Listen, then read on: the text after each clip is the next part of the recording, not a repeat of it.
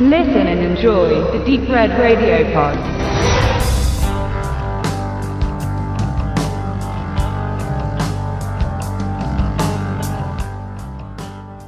In der Nacht vor Halloween ist eine Gruppe von Schaustellern auf dem Weg zu ihrem nächsten Auftritt. Nach einem kurzen Stopp an einer unheimlichen Tankstelle finden sie die Straße von Vogelscheuchen versperrt vor. Als sie die merkwürdige Blockade untersuchen, werden sie von Unbekannten brutal überfallen. Drei von ihnen sterben noch vor Ort. Die restlichen fünf werden entführt und zu einem mysteriösen Ort namens Murder World gebracht. Tags darauf werden sie von drei als Aristokraten verkleideten Gestalten gezwungen, an einem sadistischen Spiel namens 31 teilzunehmen. Dabei müssen sie zwölf Stunden lang in einem mit Fallen übersäten Labyrinth gegen als Clowns maskierte Psychopathen überdauern, während ihre Entführer darauf wetten, wer am längsten durchhält. Den Überlebenden winkt die Freiheit. So der Plot. Vier Jahre sind seit dem grandios gescheiterten Lords of Salem vergangen. Da beschert uns Mr. Zombie einen erneuten Fehltritt, Fehlgriff oder was auch immer. Der Film sprudelt vor hanebüchenden Ideen und Versatzstücken, bei denen man ständig überlegt, wo man sie schon mal gesehen oder gehört hat. Denn 31 ist nichts anderes als eine Videocollage von Rob Zombies Lieblingsfilm. Stimmung, Licht, Kameraeinstellung, Inszenierung und Spiel fühlen sich nie wirklich organisch an oder besser gesagt gehen gut Hand in Hand, sondern kleckern von Minute zu Minute über den Bildschirm. Die Story des Arena-Kampfs um Leben und Tod hat man auch schon etliche Male gesehen und hauen einen in keinster Weise vom Hocker. Aber wenn die Protagonisten zu überzeugen wissen, dann fesselt selbst die magere Handlung, die so groß ist, dass sie auf eine Bierdeckel passt.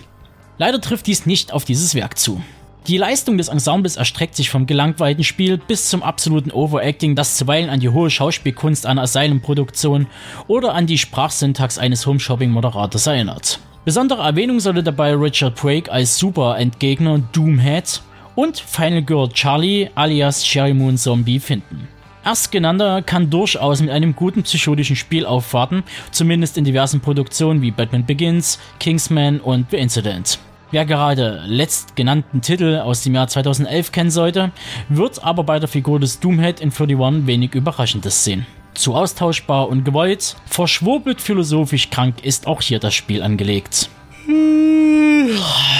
Ein Gener war die Reaktion, die mir dabei entlockt wurde.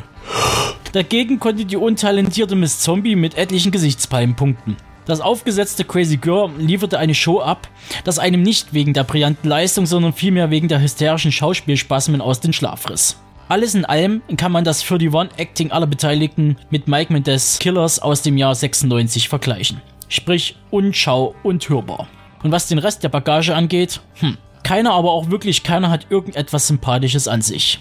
Alle sind irgendwie schmierig, verschlagen und so uninteressant, dass es mir egal war, wer wie dort hops genommen wird. Und das führt mich auch noch zum Kern des Films, die Location und deren Verwalter und Bedienstete. Doomhead haben wir ja schon durch. Aber der Rest ist ebenfalls ein Produkt des Thompson Copy-and-Paste-Schemas. Man könnte fast annehmen, dass die Raumausstatter des TCM bzw. Nightmare on Elm Street Sets zum Einsatz kamen. Was an sich nicht schlecht wäre, aber aus Budgetermangelung ist man in eine schlichte 0815 Fabrik in die Pampa gezogen. Sicherlich hat man hier und da ordentlich crunchy Style angewandt, um es so schäbig wie möglich aussehen zu lassen, aber das funzt auch nur peripher. Ähnlich crunchy ist auch das Personal. Vom mexikanischen Nazi-Zwerg über die Kettensägen-Clowns bis zum heißen Killer-Bunny in J-Pop-Optik wird einiges geboten. Je verrückter, umso besser lautet auch hier die Devise. Und um den ganzen Blödsinn noch die Krone aufzusetzen, darf Malcolm McDowell als Rokoko-Kotter Herrscher der Fabrikwelt mit Pudelfrisur mystische Weisheiten zum Besten geben und einstweilen verschworen dreinblickend ein Leuchtepentagramm betatschen.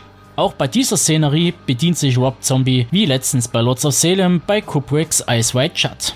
Und hatte ich nicht eingehend erwähnt, dass einige Szenen hörbar an andere Titel erinnern? Ja, das darf man wirklich nehmen.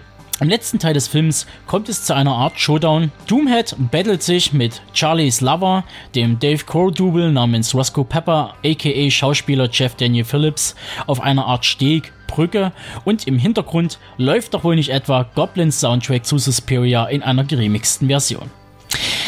Rob Zombie hat das Drehbuch zu 31 geschrieben und sich selbst in die Kamera gesetzt. Und das mit so viel Unvermögen und ohne persönliche Handschrift, dass ich bei aller Liebe zu Hommagen sowas nicht mehr durchgehen lasse.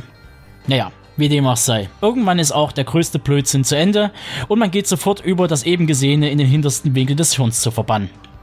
Dennoch wird dieser Quatsch einige Leute erreichen. Personen, die unreflektiert und ohne Gespür alles kaufen und schauen, sobald etwas rote Suppe und derbe Sprache über den Bildschirm blubbert. Also, viel Spaß mit diesem zukünftigen Tiberius-Produkt. Und allen anderen da draußen empfehle ich lieber die Referenzen wie Running Man, TCM, Ice White Shut oder Killer Clowns from Outer Space zu schauen.